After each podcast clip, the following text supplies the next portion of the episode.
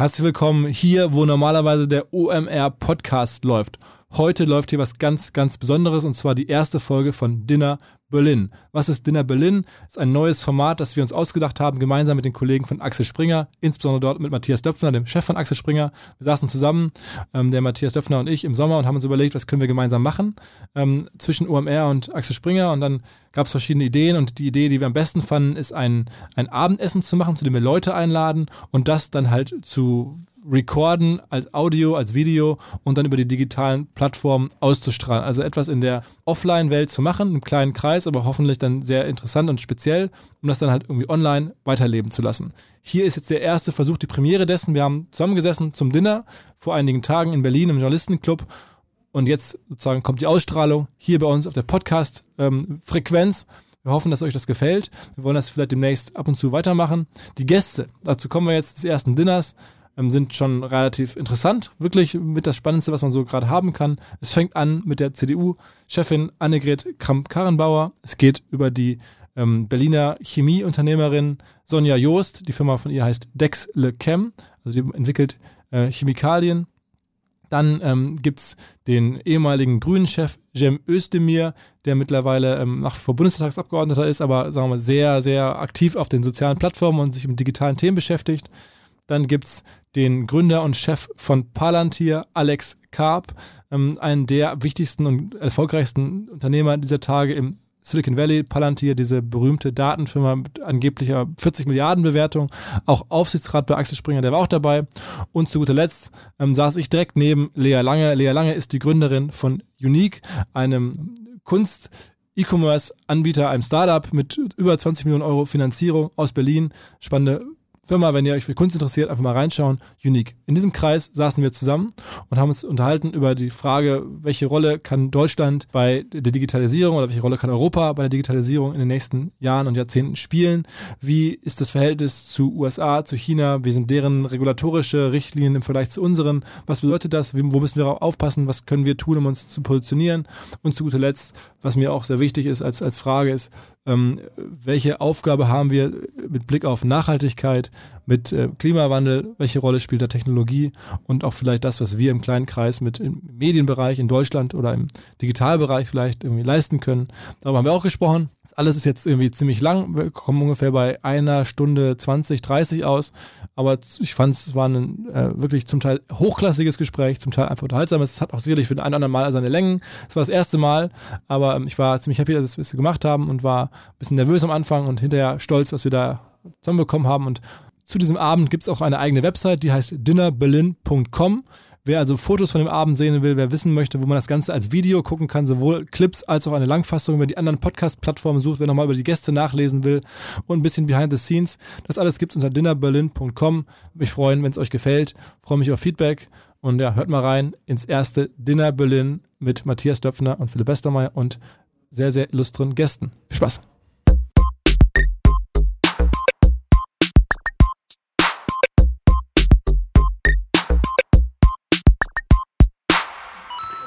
Frau Kamm-Karrenbauer, kennen Sie eigentlich Palantir?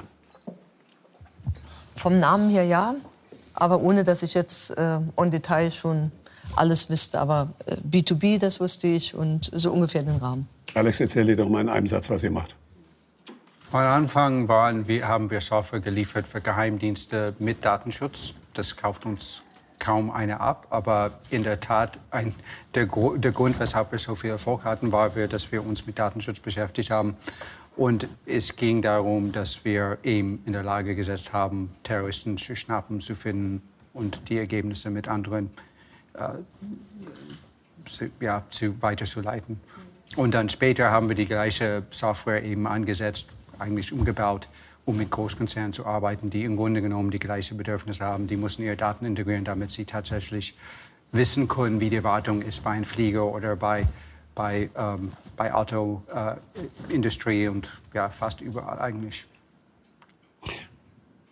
Es geht eigentlich auch so um die Frage, wie sehr beachtet die Politik eigentlich die Dinge, die in der neuen Digitalökonomie passieren. Palantir ist jetzt ein sehr bekanntes Beispiel. Ich weiß nicht, die beiden sicherlich auf einem anderen Level. Ähm, Gibt es in der Politik, ich weiß nicht, von Ihnen beiden ähm, echte Fachleute, die sich wirklich dafür interessieren, spricht man darüber viel oder ist es eigentlich irgendwie so ein, so ein Phänomen, das immer noch so ein bisschen fremd ist? Naja, da ist so diese Internetökonomie, die machen auch irgendwie was, aber so genau wissen wir es nicht. Naja, so wie die Gründer werden wir es wohl nicht durchdringen, aber natürlich ist es das Thema schlechthin, das alle Lebensbereiche umfasst. Insofern interessiert mich natürlich, was Palantir macht.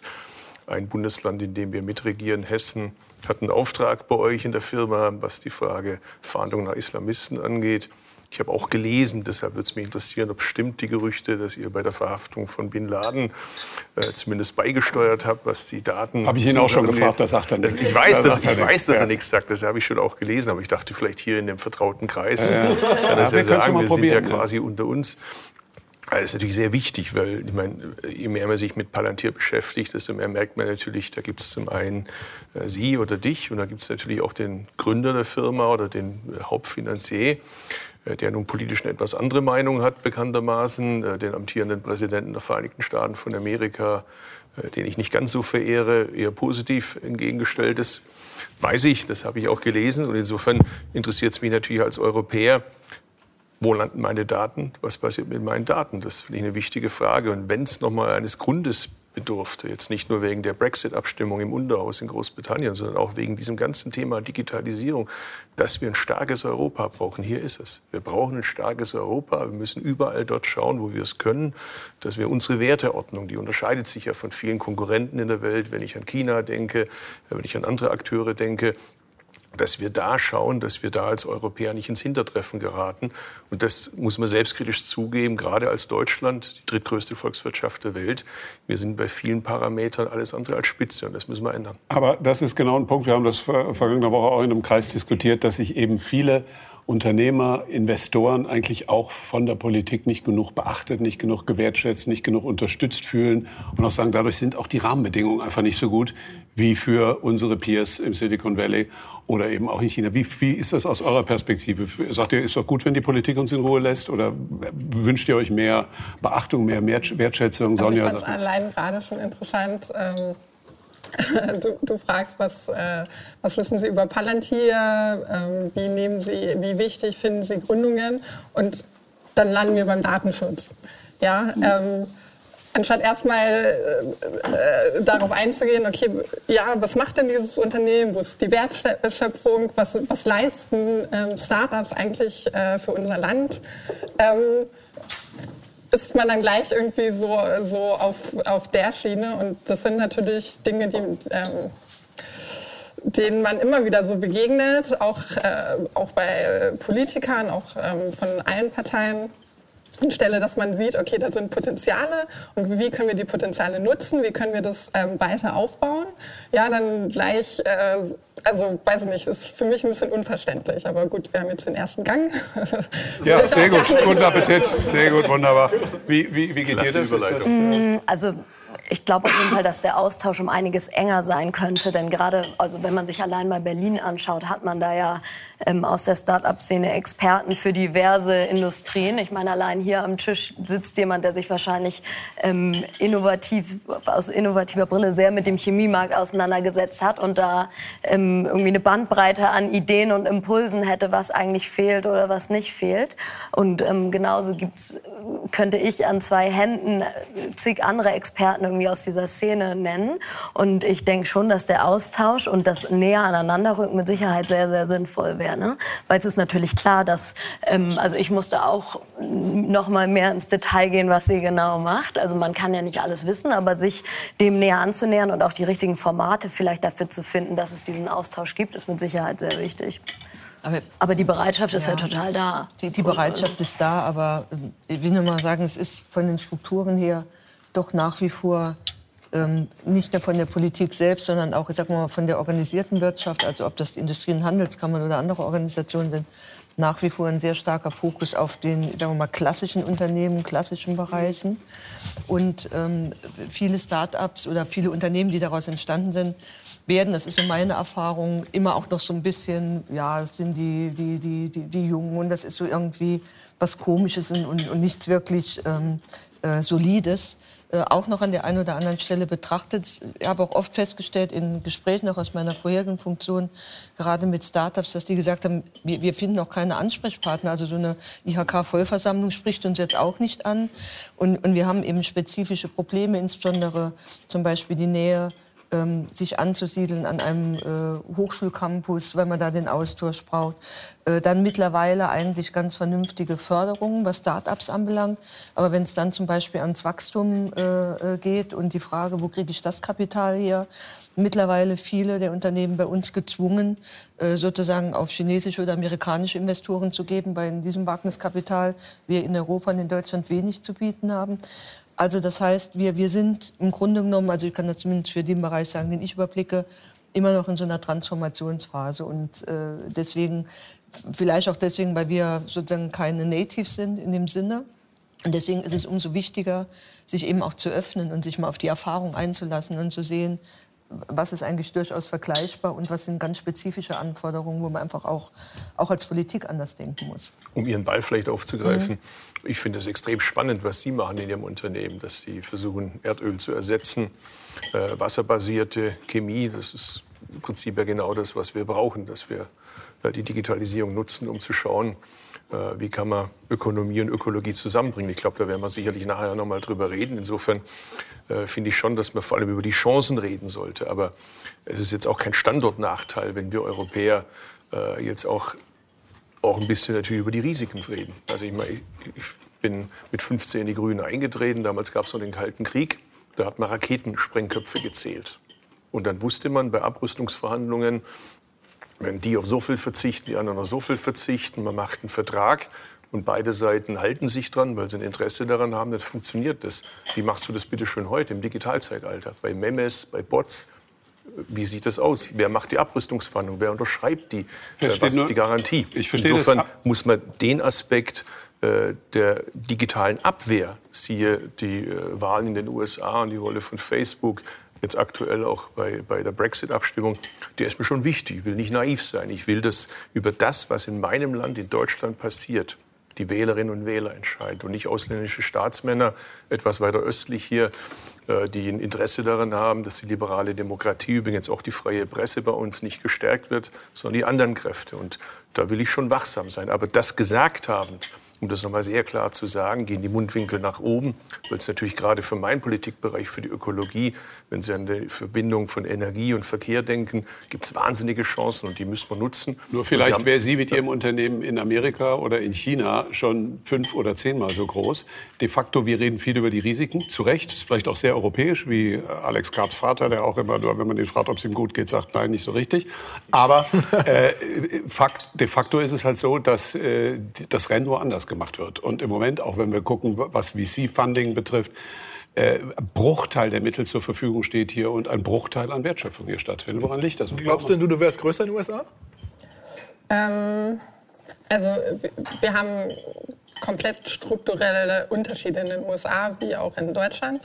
Ähm, was das ganze Thema Funding anbelangt, ähm, Jetzt im Koalitionsvertrag steht ja auch drin, es sollen ähm, bestimmte Wachstumsfonds aufgesetzt werden.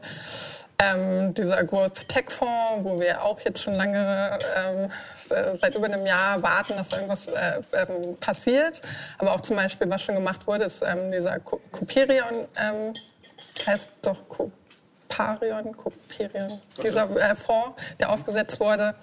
Ähm, ich kenne den nicht. Was ist das? Ist das ein öffentlicher Fonds? Ja, ja. Ähm, da geht also ich weiß nicht genau das Volumen. Aber Wer kennt Copirion? Risikokapital über die KfW. Das Problem bei der KfW genau, ist allerdings natürlich, dass die KfW äh, logischerweise muss sie ja auch natürlich relativ strenge Richtlinien hat, was die Sicherheit angeht. Und wir sind gar nicht so schlecht, ja, aber beim aber Wachstum. Also der, der, der Fonds äh, wurde aufgesetzt. Die Idee dahinter ist, ähm, dass äh, private VC immer kofinanziert, zumindest 50 Prozent. Und jetzt ähm, haben wir aber das Problem, ähm, es gibt wahrscheinlich, ist es ganz einfach, 50 ähm, VCs zu nennen, die in Deutschland im Digitalbereich unterwegs sind, ja, E-Commerce äh, finanzieren. Ähm, ich kenne zwei, die in Chemie-Startups investieren.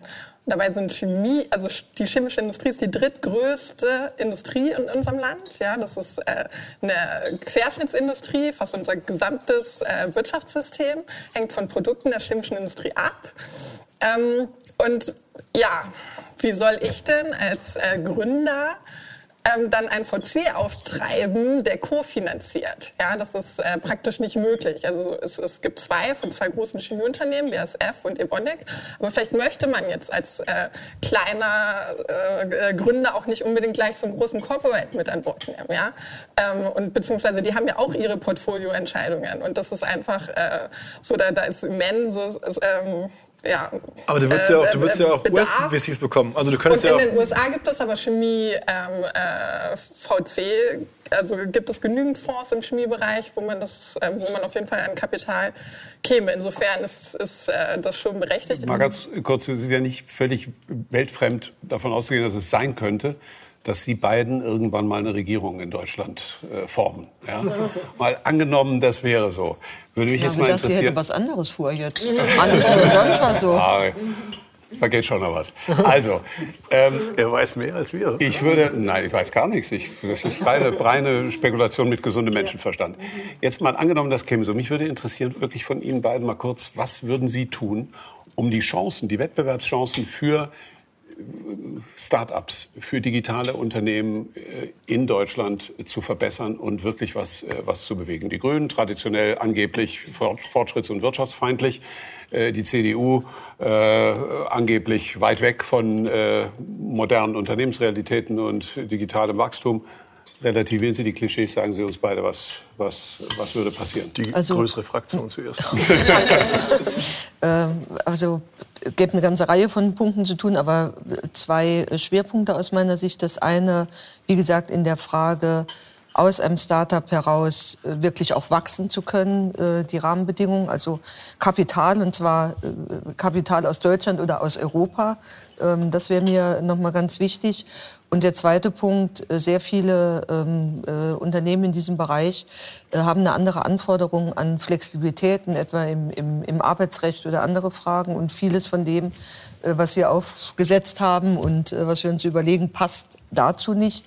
Und äh, da im Grunde genommen einfach die, die Freiheit auch zu geben, also mehr äh, zu eröffnen. Und der, der dritte Punkt, eine echte oder bessere Wertschöpfungsketten auch zu legen, im Grunde genommen aus dem Umfeld der, der Hochschulen heraus, ähm, nochmal deutlich zu machen, heute gehört an den Campus im Grunde genommen auch in der direkt in unmittelbarer Anbindung oder Umgebung ähm, eben auch die Frage, dass man Platz und Raum hat, um Start-ups zu gründen, um weiter wachsen zu können, um den Austausch zu haben und ähm, äh, eben daraus dann auch entsprechende Forschungsergebnisse, Ideen, Unternehmen, Arbeitsplätze. Also diese Form von, von Wertschöpfung können wir, glaube ich, noch struktureller anlegen, als das bisher der Fall Finde ist. Finde ich total gut. Sie sprechen einen ganz, ganz wichtigen Punkt an. Ähm, es gibt an den meisten Universitäten und Fachhochschulen gibt es ja Gründerzentren, wo auch schon ähm, Startup-Projekte drin sitzen können. Wir haben das aber nicht für den ähm, Hightech-Bereich. Ja. Und das ist halt ein ganz großes Problem. Wenn ich ähm, ich habe schon etliche Chemieprojekte gesehen, die eigentlich gründen wollten, die aber keine Laborinfrastruktur gefunden haben, wo sie ihre Ideen weiterentwickeln konnten. Und ähm, das ist genau äh, das, was wir brauchen. Also meiner Meinung nach müsste jeder Exzellenzcluster im naturwissenschaftlichen äh, oder MINT-Bereich ähm, müsste ein Gründerzentrum mit dran gehängt haben. Ja? Ähm, dass man dann auch tatsächlich die Forschungsergebnisse, die ja exzellent sind, ähm, weiterentwickeln kann zu einer technischen Machbarkeit hin. Und ähm, das, ja, also das ist auch genau der Standpunkt ähm, vom, vom Bundesverband Deutscher Startups. Ähm, wir unterstützen das also, und fordern das äh, schon seit längerem. Insofern, ja. Sollten wir noch mal Koalitionsgespräche führen, hoffentlich nur mit einem Partner, mit zwei Partnern, das haben wir schon mal versucht, das ist einfach extrem schwierig. Sie kennen das Saarland, äh, FDP ist da einfach ein an, Sie wollen jetzt mit der, S mit der FDP Koalitionsverhandlungen führen. Nee. nee Eigentlich waren wir ja auch vier Partner, wenn man ganz ehrlich ist. Stimmt, die CSU. Und darauf ja. wollte ich nämlich auch hinaus, Frau Kramka-Anbauer. Äh, ich hatte ja das Vergnügen, mit Herrn Dobrindt zu verhandeln. Mhm. Und äh, das Vergnügen war jetzt für die, die es nicht wissen, ironisch gemeint, weil der hat uns Grüne behandelt, wie wenn wir diese Anzüge eigentlich nur pro forma tragen. Sobald wir den Raum verlassen, reißen wir uns das vom Leib, dann wachsen uns wir durch ein Wunder Haare am ganzen Körper. Wir unterhalten uns über Grundlaute, wie wir Grüne das üblicherweise tun. So hat er uns behandelt. Und wenn Sie aus Baden-Württemberg kommen, wo wir vor den Schwarzen sind, wo wir den Ministerpräsidenten stellen und ein sehr gutes Verhältnis zur Wirtschaft haben, dann können Sie sich vorstellen, dass das was mit einem macht. Ich habe die ganze Nacht schlecht geschlafen, habe mich wahnsinnig geärgert und mir überlegt, wie sage ich dem mal klar, äh, dass er nicht mit Leuten redet, die aus der Steinzeit kommen. Vor allem er mit seiner Bilanz als Minister. Dann habe ich ihm gesagt, also für uns ist klar, wir können nur zusammenkommen, wenn die CSU sich endlich von der Nostalgie verabschiedet und sich zum Fortschritt bekennt. In Deutschland 60 Prozent elektrifizierte Eisenbahn in der Schweiz 100 Prozent. Die elektrifizierte Eisenbahn ist schon längst erfunden. Man muss nicht mit der Diesel. Was ist denn eine elektrifizierte Eisenbahn? Hm? Was ist denn eine elektrifizierte Eisenbahn? Eine elektrifizierte Eisenbahn ist eine mit Oberleitung, die schnell fährt, zügig fährt und emissionsfrei also fährt. Das muss nicht ein ICE sein, es kann ein ganz normaler Zug sein, aber eben nicht mit der Diesellok. Das Zweite, wir sind beim Thema schnelles Internet, Breitbandinternet, sind wir irgendwo hinter Rumänien und Bulgarien. Ah, okay. Beides relativ neue EU-Mitglieder. Da habe ich ihm gesagt, das mag ja sein, dass Sie Kupferkabel irgendwie toll finden, aber auch das Glasfaser ist längst erfunden. Wenn wir in Deutschland, wo wir eigentlich gar nicht schlecht sind beim automatisierten Fahren, der Erfinder kommt aus Deutschland, ist jetzt leider bei Google, wenn wir da den Anschluss nicht verlieren wollen, weil das eines der zentralen Geschäftsfelder für unsere Automobilindustrie künftig sein wird, dann brauchen wir die Möglichkeit, große Datenmengen schnell zu verarbeiten. Da sind wir auf Breitbandinternet angewiesen. Das geht nach Lage der Dinge nur mit Glasfaser und nicht mit Kupferkabel. Ich will ein Bekenntnis der CSU zum technischen Fortschritt. Äh, ich entschleunige gern mein Leben privat aber bitte nicht, wenn ich mich im öffentlichen Raum befinde. Und Sie können sich vorstellen, das war ein spannendes Gespräch mit der CSU. Also für mich gäbe es das nur, wenn endlich künftig im Verkehrsministerium oder im Ministerium für digitale Infrastruktur. Ich halte es für eines der wichtigsten Ministerien der Republik, was die Wettbewerbsfähigkeit unserer Volkswirtschaft angeht. Da muss es in Wettbewerb darum gehen, dass die besten Leute dieses Ministerium bekommen und nicht nur ehemalige CSU-Generalsekretäre. Also ich will sagen, wir haben kein Streitgespräch führen und die, die Traumata aus diesen äh, Koalitions- oder Sondierungsgesprächen sitzen bei allen Beteiligten sehr tief und äh, insofern wird es auch noch sicherlich eine Zeit lang dauern in der Aufarbeitung. Ähm, ich will nur, ich sage mal nicht, dass ein Zerrbild entsteht, wenn es ähm, ein Bundesland gibt, äh, das in den vergangenen Jahren sozusagen unter dem Motto Laptop und Lederhose, also in den vergangenen länger zurückliegenden Jahren, wirklich auch ähm, äh, Fortschritt nach vorne gepaced hat. Äh, dann waren es äh, die Bayern im Übrigen zum Teil auch noch vor den Baden-Württemberger und eben auch unter Beteiligung der CSU. Also es gibt die eine, aber es gibt auch die andere Lesart. Ähm, Fakt ist, wir sind in der Infrastruktur, hängen wir anderen hinterher. Ich glaube, das ist immer auch das Problem, wenn man aus einer relativ starken und bequemen, bequemen Situation aus der Vergangenheit kommt, den Tanker sozusagen in Bewegung zu bringen. Und Fakt ist, weil, du zum, oder weil Sie zum Beispiel das Thema große Datenmengen angesprochen angesprochen haben, ja, brauchen wir die technischen Voraussetzungen, aber wir brauchen auch die Mentalität dazu, dass wir bereit sind, mit großen Datenmengen zu arbeiten. Und solange wir in Fragen, äh, wie viele Daten sammelt man, noch immer auf dem Stand des Volkszählungsurteils sind, ist das schwierig. Und, und, das ist zum Beispiel was, was, äh, was sozusagen mit den Grünen kritisch zu besprechen wäre. Also in, insofern, das ist ein, äh, eine, eine wirkliche Auseinandersetzung von, auch von Interessen, die man aus meiner Sicht aber gehen muss. Oder man muss die Entscheidung treffen, mit Geschäftsmodellen, die insbesondere auf große Datenmengen angewiesen sind, wollen wir dann eher nichts zu tun haben. Aber apropos Mentalität, Alex, äh, du, du liebst Deutschland, ja, aus der Perspektive des Silicon Valley reicht das, was die beiden gerade geschildert haben, um Deutschland nach vorne zu bringen? Ähm, also ich würde, also gut, ich bin hier auch ein bisschen fremd und Sie seien die Experten. Ich würde eher sagen, Ziel ist, dass der zweitwichtigste Standort der Welt sein im technologischen Bereich. Es kann nicht angehen, dass Deutschland eben hinter Israel hängt in, in, der, in, in der Begründung, Aufbauen und äh, Bewertung von Geschäften ich meine, Deutschland hat viele Aktivposten. Ich meine, es liegt auch ein bisschen auf der Hand, dass die, die, das Niveau der Bildung, die Art und Weise, wie die Menschen denken, die, die Bereitschaft, sich kritisch Fragen zu stellen, ist nun mal halbwegs einmalig in Deutschland. Ähm, und das würde man nicht wissen, man, abgesehen von den einigen Geschäften, die hier auch zum Tisch sind, würde man das eben nicht wissen. Also das, und das würde ich dann einfach sagen, wir haben ein Ziel. Das Ziel ist, wir werden mindestens so gut wie alle anderen Länder, Amerika abgesehen. Ich würde auch sagen, auch dazu, ich würde auch extrem darauf konzentrieren, dass man keine schlechte Kopie von Silicon Valley macht und auch extrem berücksichtigt die, die, die Industrien, die in Deutschland nun mal die beste der Welt sind. Also in vielen Bereichen. Man kann auch in Chemie, Autos, fast alle Dinge, die, wo es darum geht, irgendwas zu bauen, haben die Deutschen und haben seit, also vor dem Krieg, nach dem Krieg einen Riesenvorteil gehabt. Da muss man das Besondere an Silicon Valley ist, dass es nun mal eine einmalige Entstehung ist. Also das hat mit einer Vorgeschichte und das, das kann nicht kopiert werden. Aber auf der anderen Seite es ist schon komisch, dass ein, ein, ein, also in meinem alten Bereich, in Sozialwissenschaft, da kann man äh, nicht äh, äh, arbeiten, äh, ohne die Deutschen zu berücksichtigen. Also es geht nicht. Also und in diesem Bereich ist es eher so, dass man aus also dass man Geschäfte kennt und da, dann ist die Frage, was sollte man machen? Also Geld ist wichtig, aber das, was Sie angesprochen haben, dass die Rahmenbedingungen schon spezifisch eingebaut werden muss, damit die Grundgeschichte besser aufgeht, ist und das an der Schule, dass neben der Schule eben es Möglichkeiten gibt, gerade in den Bereichen, wo Deutschland besonders stark ist. Da würde ich am meisten anfangen. Deutschland ist sehr stark, da muss die Tech-Szene auch genauso stark sein. Die Rahmenbedingungen muss spezifisch gemacht werden. Geld hin, Geld her. Also ich habe eine relativ niedrige Meinung von Venture Capitalists. Also so niedrig, dass ich hier zum Tisch das nicht zum Ausdruck Lass es mal raus.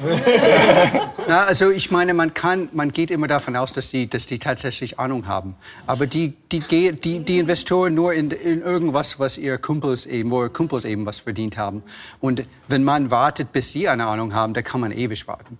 Also da muss man schon, ich würde eher sagen, Geld wird irgendwann ankommen, wenn die Geschäfts-Venture Capitalists offen schon das gesehen haben, dass ihre Kumpels eben Geld verdient haben. Also Geld aus meiner Sicht ist nicht das Entscheidende. Es ist eher, dass, wir, dass man sagt, das ist das Ziel.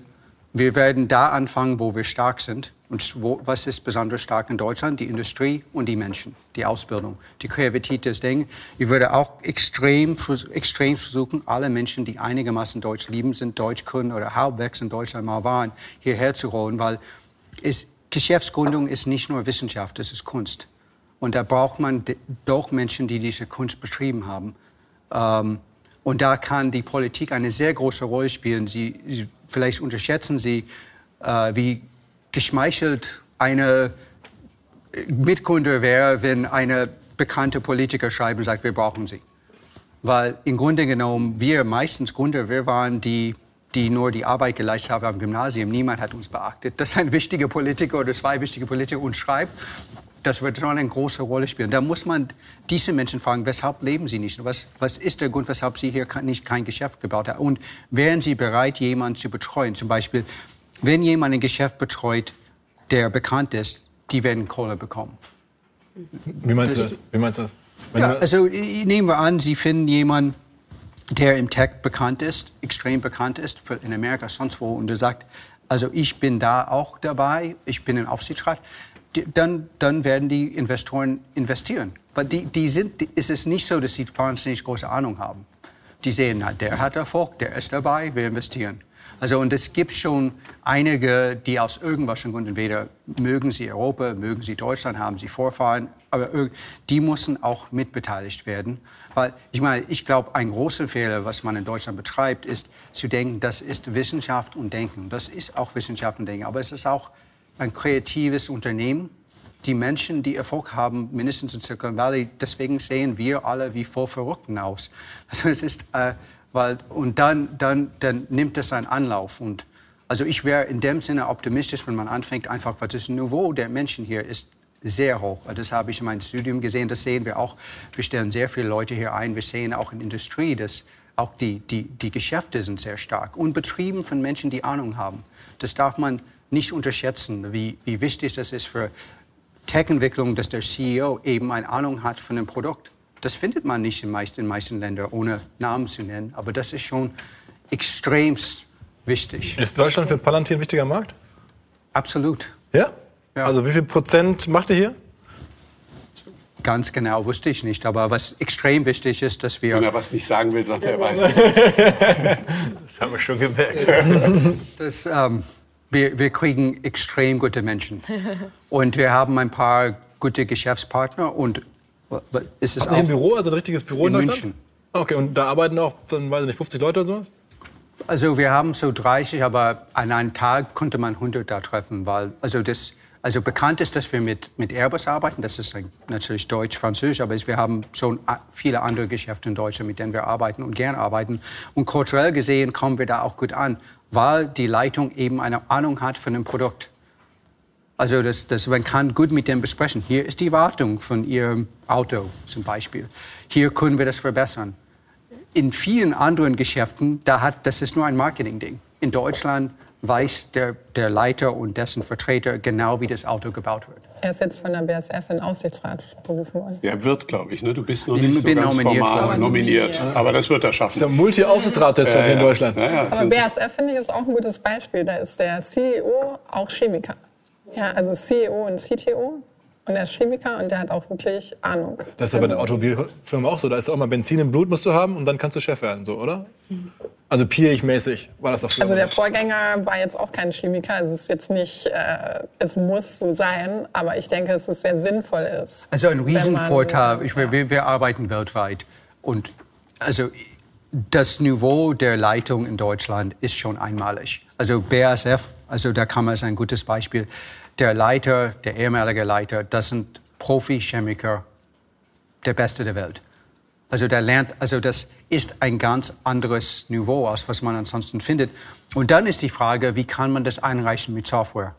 Aber der, der Vorteil für uns ist, die wissen ganz genau, was die chemischen Vorgänge sind und ob das Software irgendwas leistet.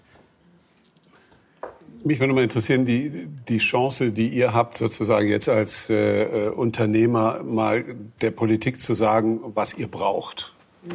Es sind jetzt ein paar Dinge genannt worden. Du hast gesagt, dass du einen Vorschlag sehr einleuchtend und sehr wichtig findest. Was fehlt? Was braucht ihr noch? Ich glaube, wir haben ja gerade viel über Rahmenbedingungen gesprochen. Ich glaube, das ist so ein Teil des Ganzen. Aber was uns ja schon in Deutschland auch zu einem gewissen Grade fehlt, ist irgendwie so eine modernere Unternehmens- und Gründungskultur. Also, dass Gründen cool ist, dass das an Schüler herangetragen wird. Dass das aber an cool ist es doch schon. Jeder junge Mensch will Gründer werden. Früher wollten sie Feuerwehrmann ja, werden, jetzt wollen sie Founder werden. Ich glaube, das ist vor allen Dingen so in unserer Berlin-Bubble. Hier würde ich auch nicht sagen, es gibt zu wenig Gründer in Deutschland, weil jeder Zweite gründet. Aber ich glaube, dadurch, dass ähm, die Politik und auch die Medien das viel mehr als ihr Thema ausrufen, dadurch könnte man das Ganze schon noch mal einen Schritt ähm, oder um einiges mehr gesellschaftsfähig machen. Denn wenn ich mit meinen Freunden in Hamburg Hamburg spreche, da hat keiner was, was von gegründet Hamburg? und es ist total weit weg von allen. Ne? Und da war ich eher der... Ruhrgebiet, da sagen wir Ruhrgebiet. Ja, okay. Ähm, nee, von daher, dass das wirklich in Politik und auch in den Medien ein Kernthema, ein wichtiges Thema ist, dass es auch gefeiert und zelebriert wird. Ich glaube, das ist total wichtig. Ja, Wertschätzung, und, was auch Alex sagte. Genau, Wertschätzung ja. und auch ernst genommen wird zum gewissen Grad. Ich glaube, das ist so wichtig. Und dann, was wir besprochen haben, dass das viel mehr Thema irgendwie in der Schule und in der Uni ist. Wenn ich an meine Uni-Zeit zurückblicke, ich habe an der LMU studiert, auch schon ein bisschen her, aber auch nicht so viel her, da hat das Thema Unternehmertum gar keine Rolle gespielt. Ne? Das, wurde, das, das gab es damals nicht. Ich bin durch ganz viele Zufälle am Ende zur Gründung gekommen. Also vielleicht kann man nochmal so äh, weiterspinnen. Wir, müssen jetzt nicht so tun, als ob die Gründerkultur was ganz Neues wäre in Deutschland jedes deutsche Unternehmen, das heute irgendwie DAX notiert ist, war auch mal ein Start-up. Vor 120 Jahren waren Daimler und Benz irgendwie auch mal Start-ups und haben eine Idee gehabt, für die sie für verrückt erklärt wurden. Äh, selbst der Kaiser damals hat gesagt, dass das Auto keine Chance hat gegen das Pferd. Das ist ein bisschen anders gekommen. Und jetzt sind wir, glaube ich, in der Situation, das haben Sie ja auch angedeutet, wo wir aufpassen müssen, dass wir uns nicht satt zurückziehen und irgendwie selbstgefällig werden sondern die ah. Herausforderung annehmen. Die Bedingungen sind dafür nicht schlecht. Es genau. ist ja schön, wenn das jemand also sagt, der nicht aus Deutschland ursprünglich stammt, sondern uns quasi sagt, äh, dass, dass wir gar nicht so schlecht sind. Insofern sollte man den Standort auch nicht schlechter reden, als er ist. Das Problem, das wir ein bisschen haben, ist, dass ein Teil der modernen Innovation, nehmen Sie zum Beispiel den Street Scooter, ein Auto, das emissionsfrei unterwegs ist und den Zuliefererverkehr abbildet in den Großstädten. Riesiges Problem. Kommt weder von Daimler ursprünglich, noch von VW, noch von BMW, sondern ist eine Außengründung der RWTH in Aachen. Als die mit ihrer Idee rumgegangen sind, hat jeder gesagt, das ist technisch nicht umsetzbar, geht nicht. Und dann hat ein Professor mit einigen Studenten gesagt, doch, es geht. Und sie haben es bewiesen, dass es geht. Und die Post hat es dann gekauft. Und jetzt kooperieren sie mit den anderen. Was ich sagen will, ist, man muss ein bisschen aufpassen. Ich bin ja oft auch in der Automobilindustrie aufgrund meines äh, Ausschusses. Da sind in der Forschungsabteilung blitzgescheite Leute. Die müssen sich nirgendwo verstecken. Die gehören zu den Besten der Welt. Aber manchmal treffe ich in der Vorstandsetage Leute, die sind so 50 plus.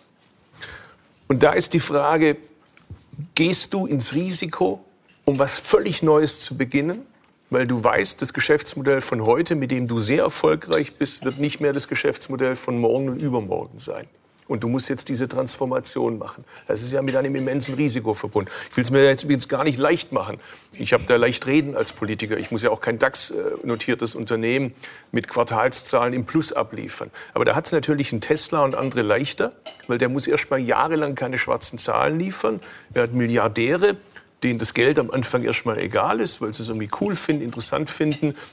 Und Daimler muss eben permanent schwarze Zahlen haben, muss Hunderttausende von Leute beschäftigen. Und gleichzeitig weiß er, die Autos von heute werden nicht die Autos von morgen sein. Und das ist die Schwierigkeit des Standorts Deutschland, diese Transformation. Und da ist, glaube ich, genau das gefragt, was Sie gesagt haben. Mehr Mut zum Risiko. Das heißt zum Beispiel auch, wenn Studierende die Universität verlassen, ist es eigentlich eine gute Nachricht auch für einen Professor und für uns alle, wenn Sie sagen, ich möchte Gründer werden, ich möchte ein Unternehmen gründen. Das hat natürlich auch Konsequenzen für die Lehrerausbildung, es hat Konsequenzen insgesamt vielleicht auch für das Unternehmerbild in unserer Gesellschaft, auch für die Frage Risikokultur, auch für das Scheitern und den Umgang mit Scheitern. Ich glaube, da muss der Schalter umgelegt werden. Sonja, ja. du hast noch was auf der Wunschliste oder bist ja. du wunschlos glücklich? Ehrlich gesagt ganz viel. Gut, dann leg los. Den, den Abend füllen, ja. alleine. Wir essen, ähm, du sprichst. ähm, wo fange ich an? Ähm, am besten vorne in der Pipeline. Also äh, Herr Özdemir, Sie haben es ja richtig gesagt. Ist, wir wollen eine Transformation von Industrien erreichen. Ja, das, ähm, das ist das Ziel, sei es jetzt die Automobilindustrie oder die chemische Industrie. soll ähm, letzterem Fall geht es darum, eine komplette Industrie hin zu einer nachhaltigen Kreislaufwirtschaft zu transformieren. Ähm, das ist nichts, was man mal nebenbei in seinem Tagesgeschäft erledigen kann. Wenn wir uns anschauen, welche Produkte es ähm, momentan ähm, gibt ähm, im Markt, was verkauft wird, wann die entwickelt worden sind, ähm, was für Produktionsprozesse gefahren werden, dann sind das Dinge, die oft schon vor vielen Jahrzehnten, teilweise schon vor 100 Jahren, ähm, äh, wurde das angefangen, ähm, auch da, da zu entwickeln. Ja? Wenn wir jetzt sagen, wir wollen alles anders machen, ja, dann ähm, bedeutet das, wir brauchen komplett neue Forschungsschwerpunkte ähm, im Bereich neue Materialien, neue Produktionsprozesse. Das sind langfristige Dinge, die wir benötigen, damit am Ende irgendwann dann mal ähm, etwas davon auch in den Markt überführt werden kann.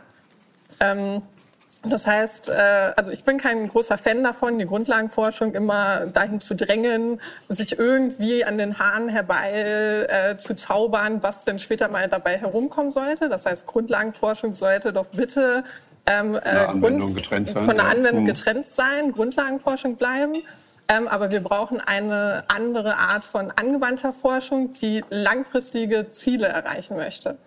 Ähm, das ist das eine. Ähm, das andere ist, okay, was, was ist dann, wenn die Forscher irgendwann so weit sind, wenn sie sagen, ja, ich äh, habe jetzt vielleicht eine Erfindung getätigt, ich möchte die gerne weiterentwickeln, daraus ähm, ein Produkt machen.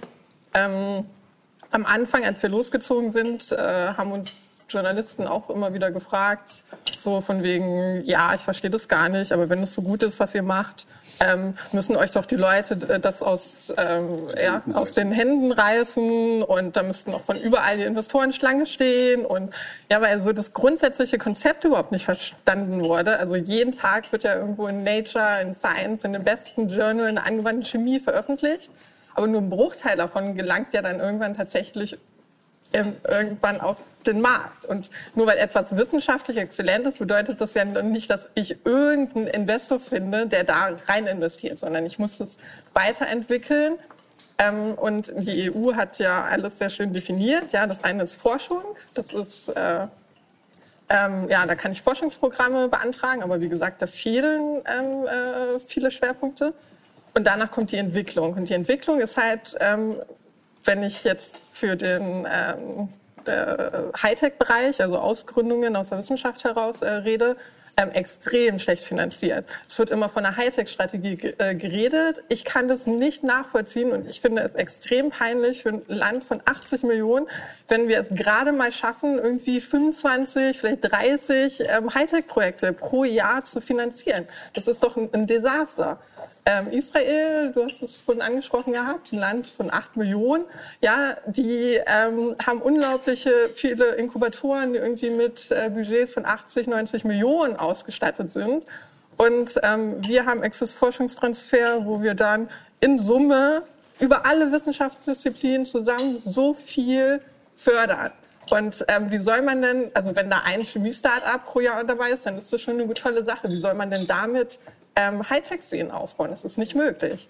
Ja, das heißt, wir brauchen andere Förderprogramme, wir brauchen ähm, auch Schwerpunkte, die den Industrien gerecht werden. Wir haben kein einziges äh, chemiespezifisches ähm, Startup-Förderprogramm. Für mich ein Desaster, kann ich komplett nicht nachvollziehen. Frau Kamm-Karrenbauer, dieser Wunschzettel, den Sie jetzt eben gehört haben, ist da was dabei, wo Sie sagen, das könnte ich mir zu eigen machen? Oder sagen ja, Sie, ist, da haben wir andere Prioritäten? Ist, nein, es ist vieles dabei, was ich mir zu eigen äh, machen kann und äh, womit ich früher auch unter anderem als Wissenschaftsministerin auch äh, äh befasst war.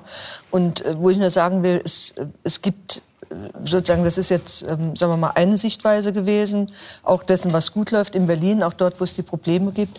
Aber ähm, sagen wir, wir sind ja sehr föderal in Deutschland und deswegen haben wir auch an unterschiedlichen Stellen durchaus auch unterschiedliche Ansätze. Meine Erfahrung ist, es kommt sehr auf die, die Haltung der gesamten Hochschule an. Also wenn Sie das Glück haben, sozusagen auch eine Hochschule haben, die Sie selbst auch als Gründerhochschule auch durch das Exist-Programm empfindet, ist das mehr als jetzt nur die Frage des Geldes. Es ist zum Beispiel die Frage, haben Sie dort Professoren, die selbst auch Unternehmer sind? Und äh, wir haben zum Beispiel Beispiele von Professoren, die sozusagen mit eigenem Geld äh, an die Universität auch äh, eigene Gebäude gebaut haben, um in diesen Gebäuden sozusagen jungen Start-ups auch Raum zu geben, in Overhead zu geben. Und ähm, die, die Frage ist in der Tat, dass wir eine ganze Reihe von ähm, von Förderprogrammen haben, die gerade in dieser Start-up und, und dann nachher ähm, sozusagen Wachstumsphase ähm, zum Teil nicht passen. Das gilt sowohl für die europäischen Programme, das gilt für die nationalen Programme, ist zum Teil extrem schwer. Ähm, und ähm, deswegen ist diese Frage, wie wir das ähm, im Grunde genommen nochmal von der Grundhaltung her deutlich machen können, dass, dass Wissenschaft auf der einen Seite und ich sag mal Wirtschaft auf der anderen Seite keine getrennten Welten sind, sondern dass wir im Grunde genommen beides miteinander verschränken müssen und dass man das auch kann, ohne dass sozusagen die eigene intellektuelle Leistung wir haben vorhin darüber gesprochen, so in Frage gestellt wird. Der zweite Punkt ist äh, aus meiner Sicht, dass wir natürlich auch sehen müssen, dass wir äh, gerade, weil wir sehr auch starke familiengeführte Unternehmen haben, äh, eben auch vieles an Innovation in diesem Umfeld passiert. Wir haben zum Beispiel im, im, äh, im, im nationalen Digitalgipfel ja über Innovation Hubs gesprochen, zum Beispiel in München, wo mhm. ähm, sozusagen auch sehr ähm, bekannte und potente Unternehmerfamilien eben mit Start-ups zusammenarbeiten. Und äh, die Frage, die ich mir zum Beispiel bei der Chemie stelle, das wollte ich Sie vorhin fragen. Sie haben jetzt gesagt, Sie kommen jetzt hier aus dem Umfeld Berlin. Ähm, wenn man sieht, wo sozusagen die Schwerpunkte der deutschen Chemieindustrie sind, müsste man ja eigentlich fragen, warum gibt es dort eigentlich, gibt es dort einen, weiß ich jetzt im Moment gar nicht, gibt es dort einen Campus? Wäre dort nicht das ideale Gründerumfeld? Also man muss es, glaube ich, auch nochmal zusammensehen. Was kommt aus der, ähm, aus, ähm, sozusagen aus unseren Unternehmen selbst, aus dem Umfeld? Was kommt aus dem Bereich der Hochschulen, wo wir zusammengearbeitet? Und äh, dass wir da ein Stück vieles von dem, was Sie gesagt haben, auch noch mit auf den Wunschzettel nehmen, noch stärker als bisher vollkommen d'accord. Also wer einmal mit Horizon 2020 zu tun hatte, der weiß, man, das ist äh, der europäische ähm, Forschungsrahmen. Und ich weiß, wir haben unsere Hochschulen ganz früh, also als die ersten Debatten äh, anfingen, wo sind die Schwerpunkte von Horizon 2020, schon darauf vorbereitet, weil man äh, eine gewisse Grundlagenausbildung braucht, um überhaupt so einen Antrag äh, mit Blick auf europäisches Fördergeld erfolgreich stellen zu können. Also es bindet auch sehr viele Ressourcen, ist zum Teil sehr, äh, sehr kompliziert. Das finde ich übrigens das, ja. das, ist noch ein Punkt, wo Deutschland mhm. eben aufbauen kann. In Amerika gibt es so gut wie kaum ein Geschäft, was mhm. eine, zwei, ein, zwei Generationen überlebt. Und es ist schon äh, auffällig, wie gut das läuft in Deutschland. Gerade, also Sie haben München erwähnt, mhm. das, das, das ist schon ein starkes ja, Unternehmen, was Sie da, was unterstützt wird von, von einer großen Familie mhm. und wie das organisiert wird, auch hinter den Kulissen, wie die eben Zugang zu anderen Entrepreneuren mhm. aufgenommen haben. Aber wie kann man in Deutschland eben das, diese, diese, dies, das nochmal nachvollziehen, dass diese, diese Familien auch mitbetreiben? Weil letztendlich, sie haben bewiesen, sie können etwas machen, was also ich kann nur ein oder zwei äh, Familien benennen in Amerika, die also zwei Generationen überleben. Interessanterweise in der Debatte mit diesen Familienunternehmen und die sozusagen in Innovation Hubs mit, äh, mit Startups auch zu tun haben oder mit diesen Unternehmen, ähm, sagen die, ist es ein Problem auch der, der, der Mentalitäten, weil sie kommen natürlich aus einem Unternehmensverständnis, das über Generationen angelegt ist, nach dem Motto, ich habe die Aufgabe übernommen, meiner eigenen Familie, ich mache das jetzt, ich gebe das weiter an die nächste Generation. Und treffen auf, auf junge Unternehmer, die für sich vielleicht eher sagen, ich mache das jetzt, wenn es Erfolg hat, äh, will ich es verkaufen, will was anderes machen, also die gar nicht auf diese Nachhaltigkeit so angelegt sind. Und diese Nachhaltigkeit, diese Familienstruktur ist aber natürlich eine besondere Stärke auch der deutschen Wirtschaftsstruktur. Also das, das sind ganz spannende, also haben die haben auch gesagt, sind ganz spannende Debatten auch mit, mit einer anderen Generation und einer anderen Denke von Unternehmen. Aber, da, Familien, muss man, aber ja, da muss man total differenzieren. Ja, also bei uns in der Startup-Szene, in, in der Chemie-Startup-Szene, ähm, da gibt es eigentlich niemanden, der sagt, er möchte was aufbauen, um zu verkaufen. Ja? Sondern unsere Treiber sind andere. Ja. Wir wollen die nächsten großen Chemieunternehmen aufbauen. Deswegen gibt es auch nicht die Start-up-Szene, sondern ja. die ist ja so bunt also, wie, und, und, und die klassische Berliner Start-up-Szene ist schon so. Also ich, ich meine, du hast jetzt ja Venture Capital, da musst du ja per Definition irgendwann verkaufen. Also, oder? Ähm, naja, auf jeden Fall sind da ja VC-Investoren, die ein bisschen, die bestimmte, bestimmte Ziele haben, was sie mit ihrem Geld erreichen wollen, ja, und wie viel zurückkommen muss, auf jeden Fall, ja. Also das heißt, wenn also man heißt, so Geld aufnimmt, wie es heute eigentlich modern ist hier in Berlin, dann hat man ja gar keine Chance mehr, eine Familientradition zu beginnen, mhm. eigentlich. Also trotzdem heißt das ja nicht, dass in der Start-up-Szene in Berlin keine nachhaltigen Unternehmen aufgebaut werden. Ne? Also, ähm, also ich würde zum Beispiel sagen, so wie wir Unique aufgebaut haben und managen, ist schon sehr, sehr nachhaltig. Also das Ziel ist schon, dass es Unique auch noch in fünf und in zehn Jahren gibt. Ne? Vielleicht doch noch zu früh, das zu beurteilen. Das werden wir erst in 50 Jahren wissen, ob wirklich generationsbestimmte ja Verbindungen von Startups in die bestehende aber, Wirtschaft hinein. Also genau, aber also trotzdem kann ich mir total vorstellen, dass da also ein sehr großer ähm, Kulturschock einfach, ist ja. oder dass da einiges aufeinander trifft. Mhm. Ähm, wo wir aber, glaube ich, mittlerweile an einem Punkt sind, wo auf jeden Fall, wie ich das kennengelernt hatte, auch eine ziemlich große Offenheit ist, irgendwie voneinander ja, zu lernen. Ne? Weil absolut. auch die Familienunternehmen wissen, dass sie Innovation vorantreiben ja. müssen. Und das kann natürlich einmal aus ihren bestehenden Strukturen passieren.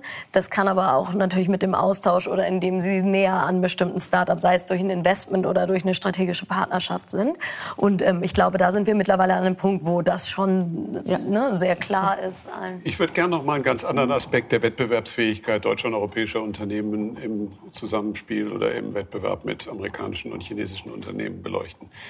Und das ist die Frage, Umgang mit künstlicher Intelligenz, Umgang mit Daten. Das sind vielleicht die beiden entscheidenden Faktoren, die über ökonomische Dominanz in den nächsten Jahren und Jahrzehnten entscheiden werden und damit indirekt auch über politische Dominanz.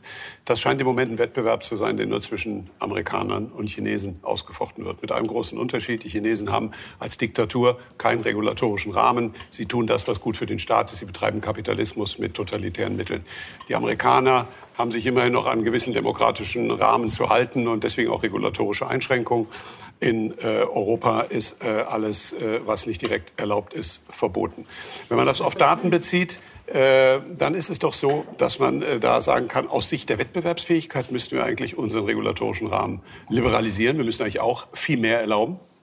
Aus Sicht der Verbraucher aber habe ich das Gefühl, da gibt es gerade einen ganz anderen Trend nach Cambridge Analytica, nach unseren jüngsten Datenhack-Diskussionen hier und vielen anderen Beispielen, die Sensibilität für den Umgang mit Daten nimmt zu. Wem gehören die Daten? Im Konzern oder Privatpersonen? Äh, wie werden die Daten benutzt? Wie transparent ist das, was mit den Daten passiert? Ich glaube, dass es da einen großen Mentalitätswandel gibt. Mich würde vor allen Dingen interessieren, wir freuen uns so ein bisschen heimlich, dass es vielleicht eine leidenschaftliche Debatte zwischen Alex Karp und Cem Özdemir gibt, aber vielleicht seid ihr euch auch sofort einig, ich weiß es nicht. Wie muss man sich in diesem Conflict of Interest eigentlich positionieren? Bra müssen wir viel mehr erlauben oder müssen wir strikteren Umgang mit Daten als Wettbewerbsvorteil, als die vielleicht große Chance Europas wirklich entwickeln? Alex, fang du mal an. Je strenger die Gesetzgebung, desto, desto schneller wächst mein Geschäft. Also ich, äh, das ist, äh, der war gut. Das, also ich bin, aber ich bin nicht deshalb dafür, aber auch deshalb. Aber warum ist das so? Warum wächst dein Geschäft schneller? Weil, weil Datenschutz ist eben ein, ein Problem der, der, der die Art und Weise, wie Software aufgebaut werden kann. Man kann das auch also ich muss ein bisschen von unserer Geschichte erzählen. Wir fingen an mit, mit dem Wunsch, eben Terroranschläge zu vereiteln. Aber dann hatte ich als äh, mindestens in Amerika links, linksdenkender Mensch, was so viel heißt, wie ich CDU in Deutschland wählen würde. Aber äh, jedenfalls äh, ähm, ist das jetzt ein Kompliment für Sie oder werden Sie jetzt da ein bisschen also ich, also ich bin ein großer Fan. Also ich darf das nicht öffentlich sagen, vielleicht schadet das jemand. Aber jedenfalls, äh, ähm, äh, und wir haben uns extremst damit befasst. Und das war ein Problem für uns, weil die Investoren haben wirklich gesagt, ja, aber das, wenn sie sich mit dem Datenschutz befassen, muss das heißen, dass das Produkt eben überhaupt nicht wirksam ist. Sie machen eine Art Stiftung, kein wirksames Produkt. Aber der Widerspruch, unser Vorhaben war der Widerspruch zwischen ähm, Terrorbekämpfung und Datenschutz einzulösen, also beziehungsweise aufzuheben. Und ähm, das ist so, dass in den, also man kann eben davon ausgehen, dass man allen Daten braucht, um einen Terroranschlag zu vereiteln. Oder man kann davon ausgehen, dass man penibelst kontrollieren muss, welche Daten, zu welchen Daten man Zugang hat. Und wir meinten, haben gemeint, ich meine immer noch, dass das Zweite eben besser, zu besseren Ergebnissen führt, weil dann die Menschen tatsächlich zusammenarbeiten. Alle Menschen, die zusammenarbeiten können, können zusammenarbeiten. Das war eben das, die, die Gründungsidee, kam sehr schlecht an bei Investoren. Wir sind fast pleite gegangen. Deshalb ist wie ein Bomber eingeschlagen in der ganzen Welt, weil man kann eben im Rahmen von Geheimdiensten nicht eben die Geheimnisse preisgeben. Auch intern kann das nicht gehandhabt werden. Auch Menschen, die, äh, äh, wo es ihnen Schnuppe ist, äh, was man mit den Daten macht und woher die kommen, die wollen natürlich klein arbeiten, damit die Kollegen nicht unbedingt wissen. Nehmen wir an, es gibt V-Männer unterwegs, kann die normale Polizei nicht davon erfahren. Das, liegt ein bisschen auf der Hand jetzt. Damals hat es nicht auf der Hand ge gelegt. Ähm, dann ist die Frage jetzt, wo AI zunehmend eine Rolle spielt, muss man sagen, vor ein Jahr habe ich AI aus irgendwelchen Marketingfloskel wahrgenommen, was von großen Konzernen weitergeleitet wird, damit sie irgendwelches Wachsen verkaufen könnten an Menschen, die keine Ahnung haben von Software. Aber das hat in den letzten so 18 Monaten sich weiterentwickelt. Das sind bekanntermaßen Machine Learning AI, Total AI und das wird schon einiges gemacht. Dann ist die Frage, die Matthias aufwirft, muss man eben sich diese Art von totalitärer Haltung ergeben, um auf die, die gleichen Ergebnisse zu kommen? Und ich bin der Meinung, dass man das nicht machen muss. Und deshalb, weil das, was außer Acht gelassen wird, ist, dass die besseren Menschen, die Menschen, auf die es aus ankommt, um Software, ein Softwareprodukt aufzubauen, was die beste der Welt ist, die wollen nicht eben an einem Produkt arbeiten, was eben ein totalitären Ziel dient. Und man unterschätzt extrem den Unterschied zwischen dem Besten und dem Zweitbesten und Drittbesten. Wenn man tatsächlich diese Probleme lösen will, man muss die absolut besten Menschen der Welt zusammenbringen. Und ich, also ich bin natürlich frei, äh, frei genommen, aber ich glaube, wir haben in den letzten 15 Jahren mit der besten Menschen der Welt eingestellt und behalten. Nicht immer, aber immer häufiger. Deshalb war wir zu denen gehen und sagen, nein, wir werden das Problem nicht lösen, indem wir die, die den Datenschutz preisgeben. Wir werden das Problem lösen, indem wir das, den Datenschutz wirksamer machen.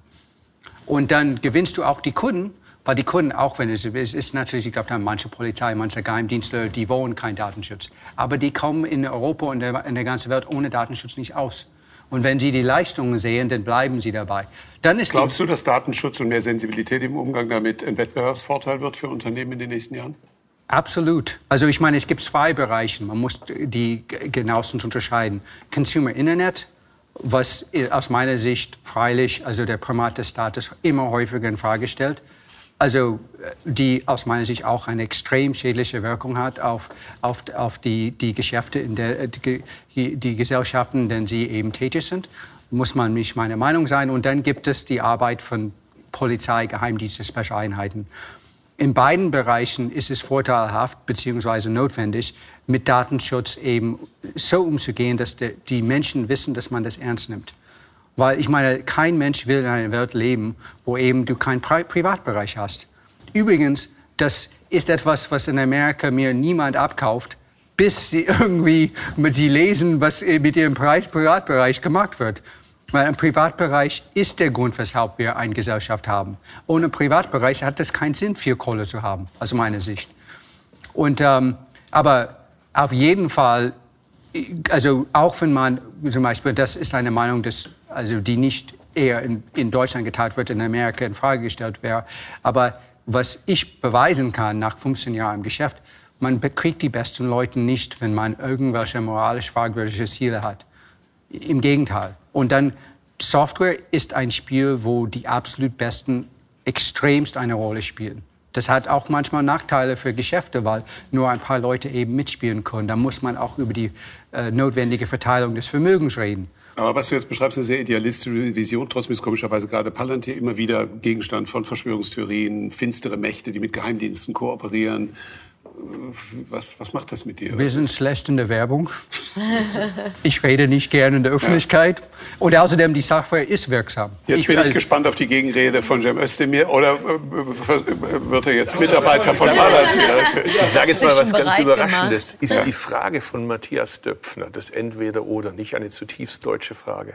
Also muss ich mich wirklich entscheiden oder kann ich nicht beides haben? Ja, kann ich nicht gucken, Punkt. best of both worlds? Natürlich ist doch klar, dass ich in einer digitalisierten Welt und in einer globalisierten Volkswirtschaft nicht national Regeln machen kann. Das hast du oder haben Sie sehr eindrücklich gesagt, weil sich im Zweifelsfall auch niemand dran hält. Aber eine halbe Milliarde Menschen, wenn ich jetzt die Briten einfach mal dazu rechne, noch bin Optimist. äh, Pragmatismus ist britisch. Also wer Monty Python gut findet, der kann kein ganz schlechter Mensch sein. Also wer über Monty Python lacht, kann eigentlich nicht Ja sagen zu Brexit. Aber das ist nur am Rande.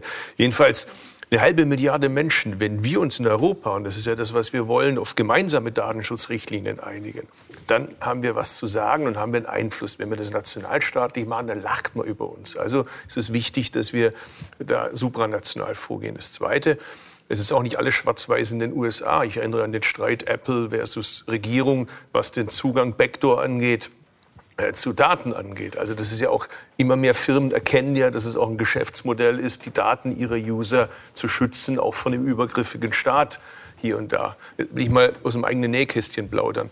Ich habe in meinem Leben ein paar Umzüge gehabt, äh, Kinder, Ehe, äh, kümmere mich auch um meine Mutter und wenn ich zum Arzt gehe mit meiner Mutter oder mit meinen Kindern, habe ich jedes Mal das Problem, irgendwas fehlt immer. Entweder habe ich irgendwie, was weiß ich, das Röntgen nicht dabei oder habe ich irgendwie den Bericht vom anderen Arzt nicht dabei. Wie einfach könnte das Leben sein, wenn ich das alles bei mir hätte auf einer Karte?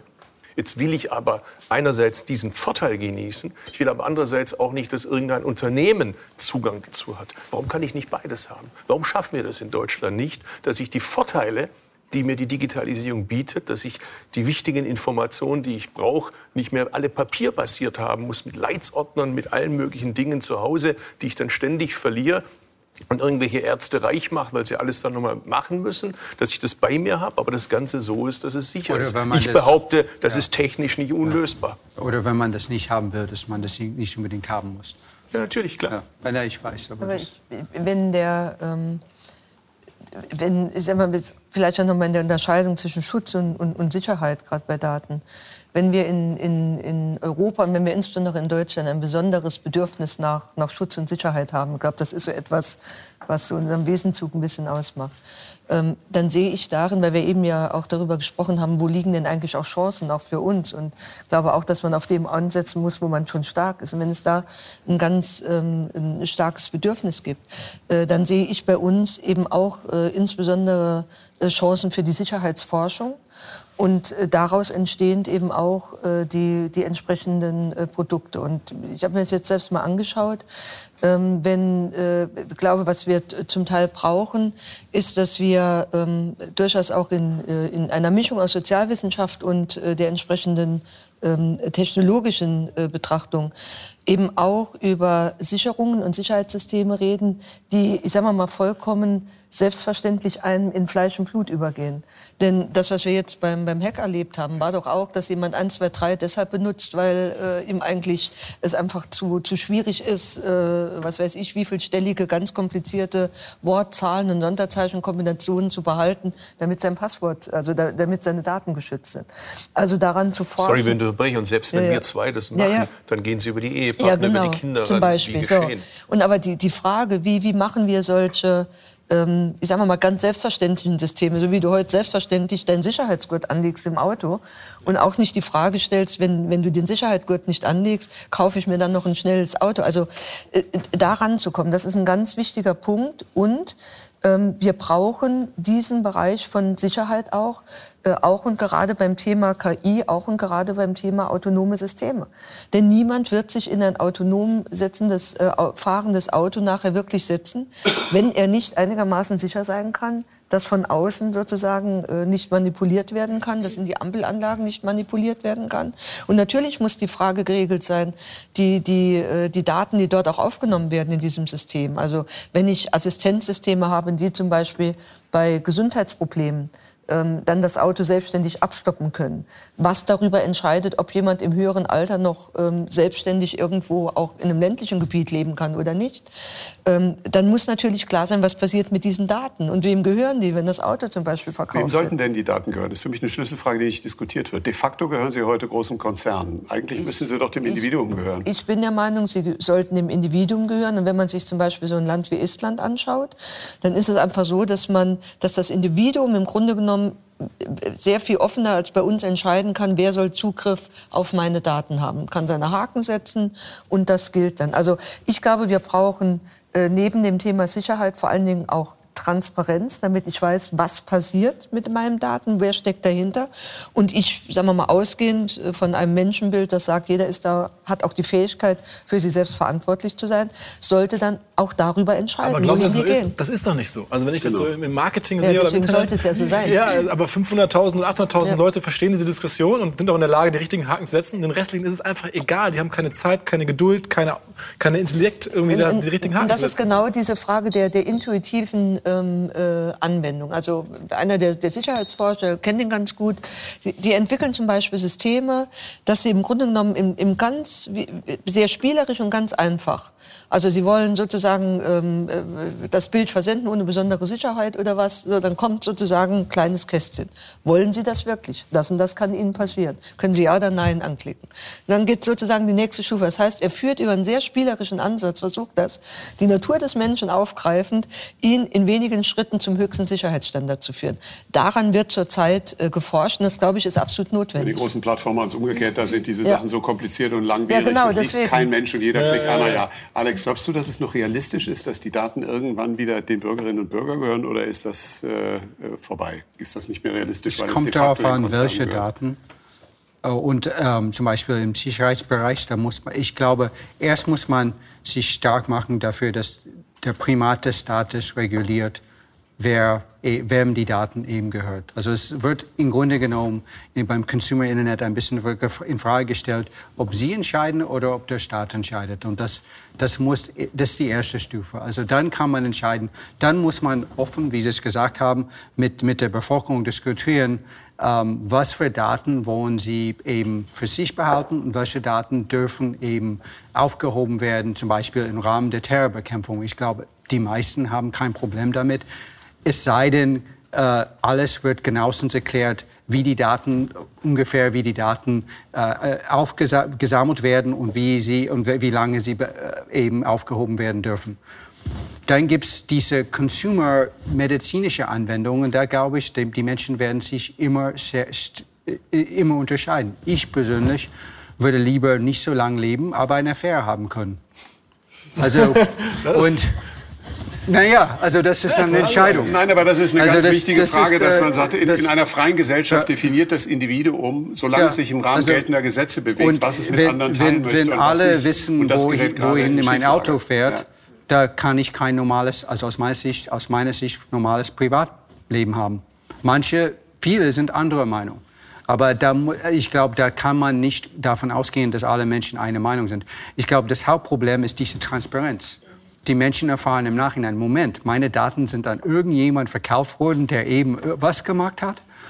Und zweitens, und das glaube ich, ist nur etwas, was, was eine sehr große Rolle spielt, dass die Menschen sagen, naja, diese große kommerzielle Consumer-Internet-Sites, die machen einen Haufkohle, die geben nicht her, die haben meine Daten, die zahlen keine Steuern und sie meinen, dass es, dass es alles mit Rechten zugeht, weil sie irgendwann an, äh, eine, ihre Privatstiftung spenden. Und das, das ist eigentlich den Menschen nicht mehr nachvollziehbar. Ich frage mich nur noch das, was du gerade eben schilderst, ob das je die Chance hat, wirklich zu einer breiten gesellschaftlichen Entwicklung zu werden oder ob es eigentlich eine resignative Haltung gibt, nach dem Motto, die wissen sowieso alles, es ist ohnehin alles transparent, was dann in diesem aus meiner Sicht zynischen Satz gipfelt, wer nichts zu verbergen hat, hat auch nichts zu befürchten, das ist eigentlich ein Satz, den könnten Geheimdienste totalitärer Regime sagen. Äh, also, glaub, die Menschen, die das sagen, das die wissen nicht, ganz genau, wie man mit Daten umgehen kann. Weil es ist häufig so mit Daten, dass, man, dass derjenige, der die Daten hat, weiß viel mehr über das, was du verbergen hast, als du das selber. Unabhängig vom Wohlergehen von Palantir, glaube ich, gibt es einen Konsens, dass die Sensibilität für dieses Thema größer wird und es damit natürlich auch für Unternehmen stärker äh, positiv genutzt werden kann oder wenn man es eben ignoriert und zynisch damit umgeht, nicht im Interesse äh, der Kundinnen und Kunden, sondern nur im eigenen Interesse, dass es dann schief geht.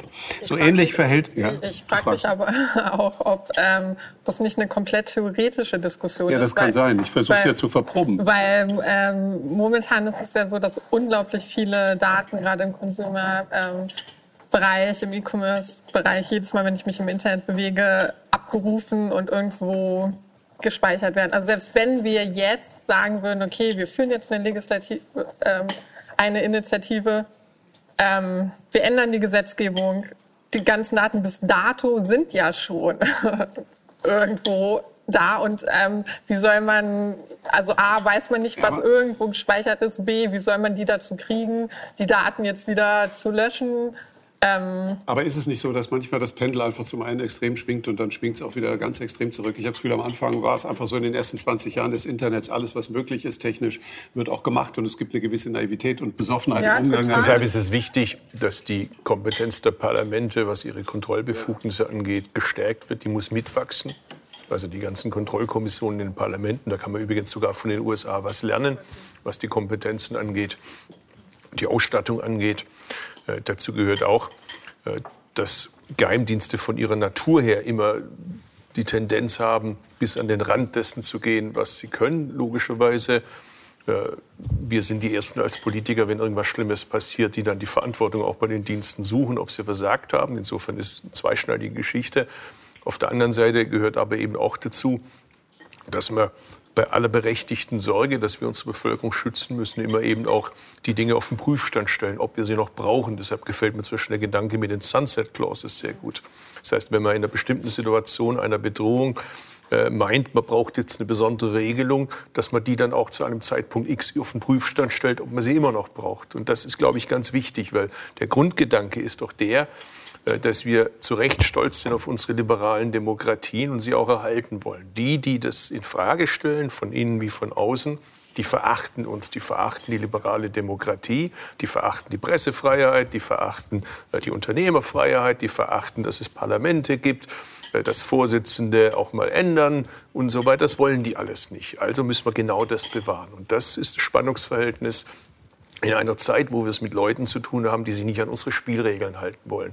Und das heißt eben auch, dass man nicht eine Maßnahme, die man einmal getroffen hat, dass die sakrosant ist, sondern man muss sie immer wieder überprüfen, ob das noch passt, was wir damals beschlossen haben. Also was auf jeden Fall ich hinaus wollte, ist, ich glaube, dass es ähm, eine Illusion ist und ich finde die Idee, also ich bin halt so ein Typ, ähm, also wenn ich denke, dass etwas nicht realistisch ist, dann gucke ich lieber den Dingen in, ins Auge und versuche dann halt irgendwie einen Umgang damit. Und ich bin so ein Typ und denke, wenn äh, etwas nicht gut ist, so wie es ist, sollte man alles versuchen, es in die richtige Richtung zu bewegen. Ja, und ich glaube, dass es beim Thema Datenschutz und Sensibilität dafür im Moment gerade in die richtige Richtung läuft. Wenn man mit ganz jungen Menschen spricht, die haben zunehmend mehr sorgen, dass mit ihren Daten was passiert, was sie nicht wollen. Das war eben, da bin ich fest von überzeugt. Und zwar, ich rede von den ganz Jungen, wirklich von den 16-Jährigen, 18-Jährigen. Da gibt es plötzlich Verhaltensänderungen.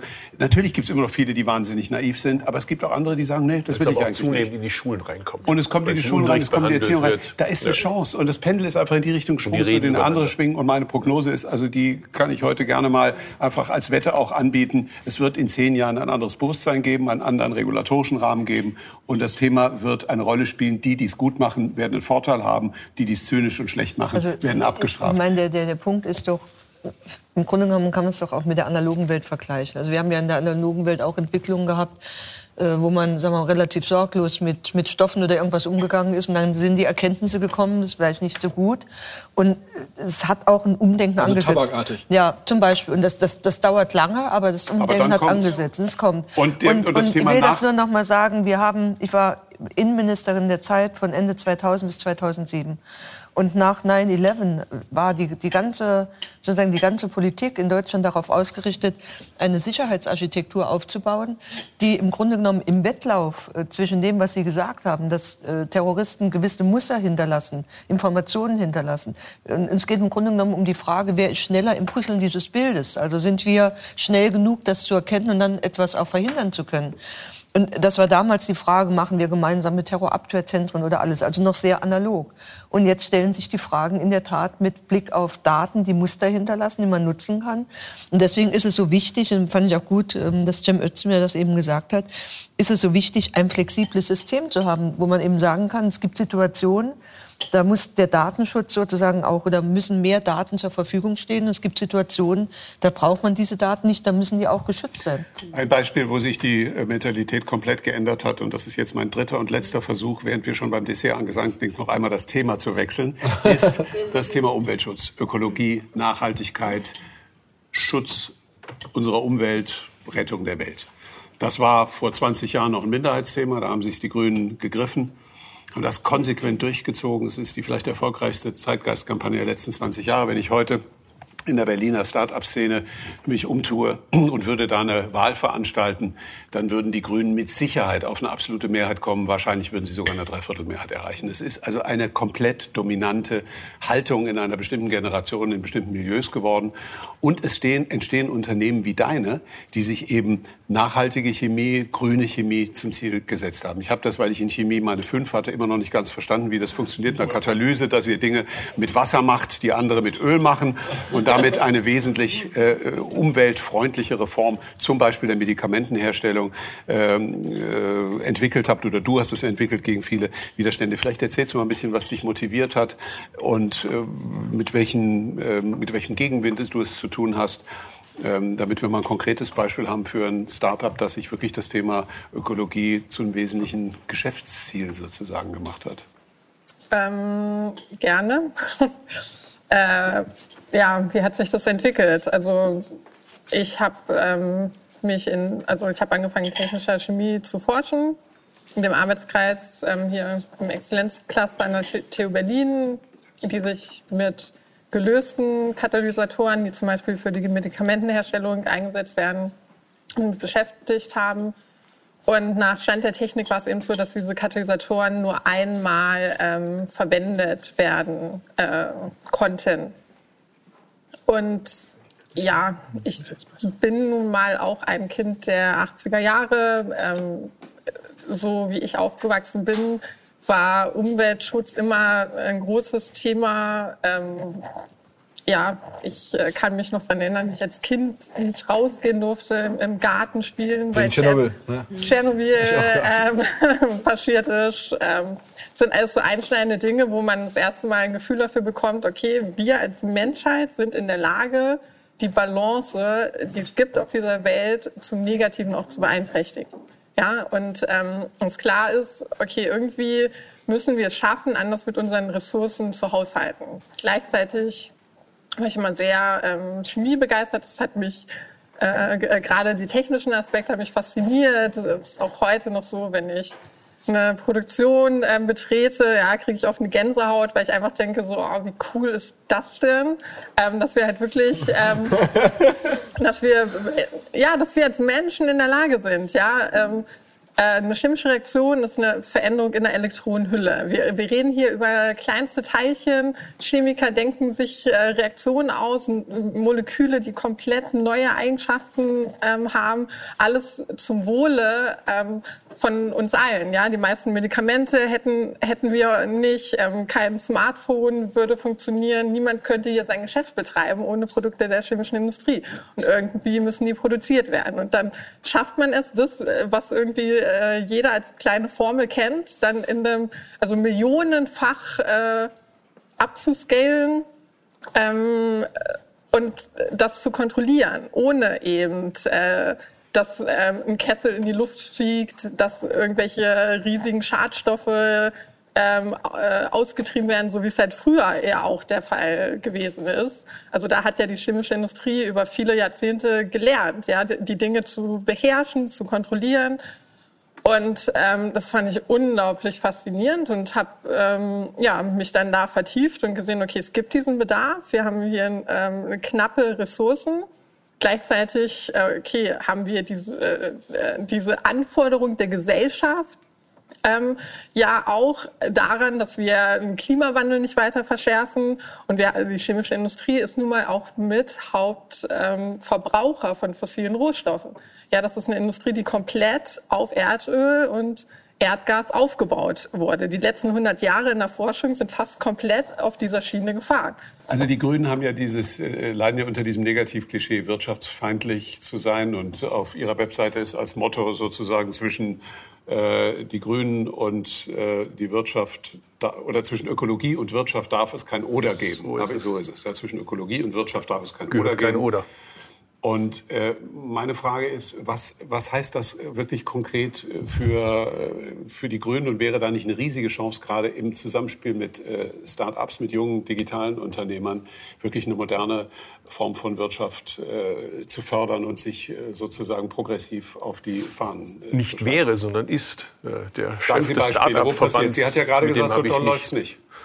Ja, aber man muss auch dazu sagen, also ähm, es gibt hier in Berlin die Frau ähm, Nicole Ludwig, und äh, die ist bei den Grünen, die war die wirtschaftspolitische Sprecherin, hat den ganzen Koalitionsvertrag verhandelt. Leider wurde sie dann äh, nicht weiter ähm, in, involviert. Aber die ist jemand, die wird von allen Parteien geschätzt und die ist extrem gut und hat sich immer dahinter gestellt.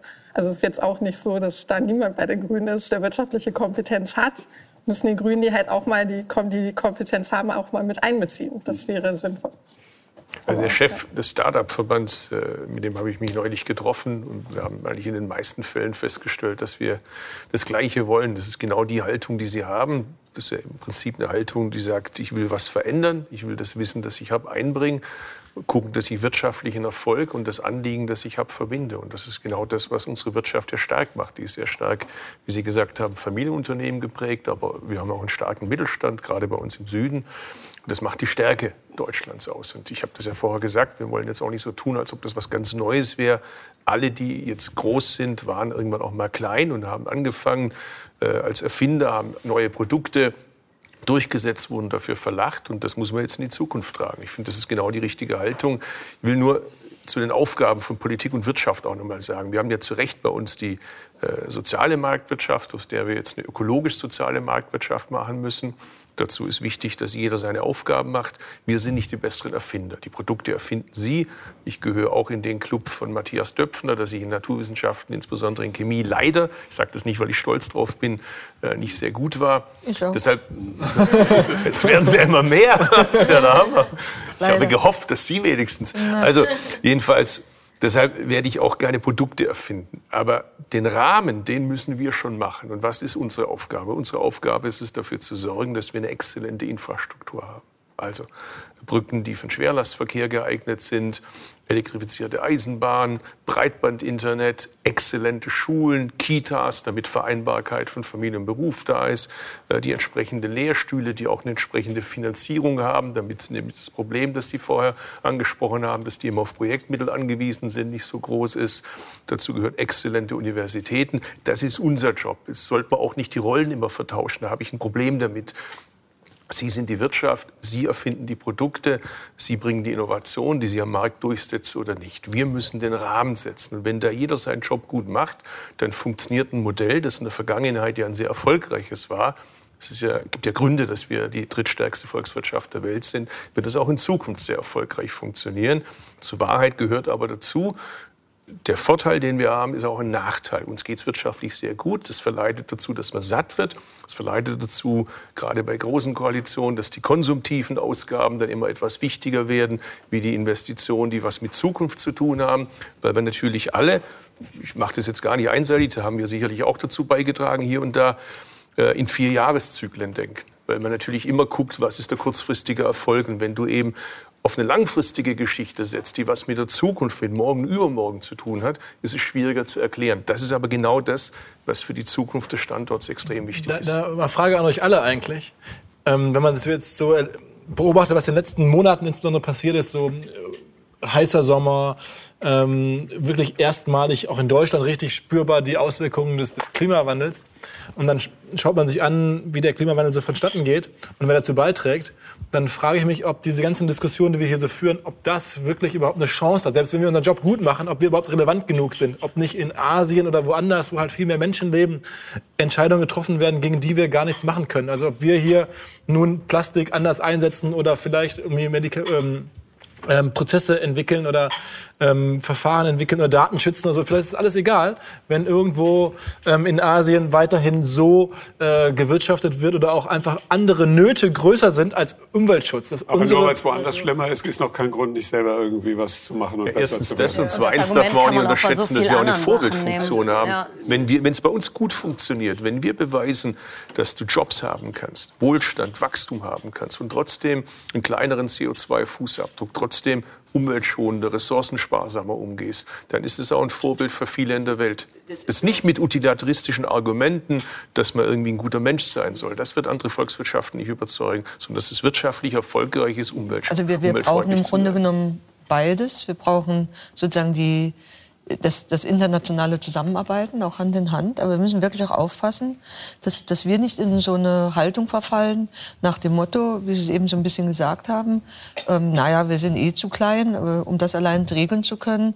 Und dann gibt es ja die Argumente, aber jeder äh, Euro, den wir ein oder woanders einsetzen, äh, könnte dort mehr Wirkung erzielen. Ja, das muss man sehr sauber prüfen, aber daraus darf nicht so eine Art äh, äh, St. Florians-Prinzip werden, nach dem Motto, wir leben unser Leben, wie wir wollen und die Schwellen Länder, die sollen da irgendwie schauen, wie sie zurechtkommen. Wenn ich will das mal am, am Punkt, ähm, das, was ja durchaus auch umstritten ist, Energiewende machen. Ich komme jetzt aus einer Region, wo eines der ältesten und auch nicht äh, unbedingt das kapitelfesteste ähm, Atomkraftwerk äh, äh, von Frankreich, äh, sagen wir, gleich an der Grenze sitzt.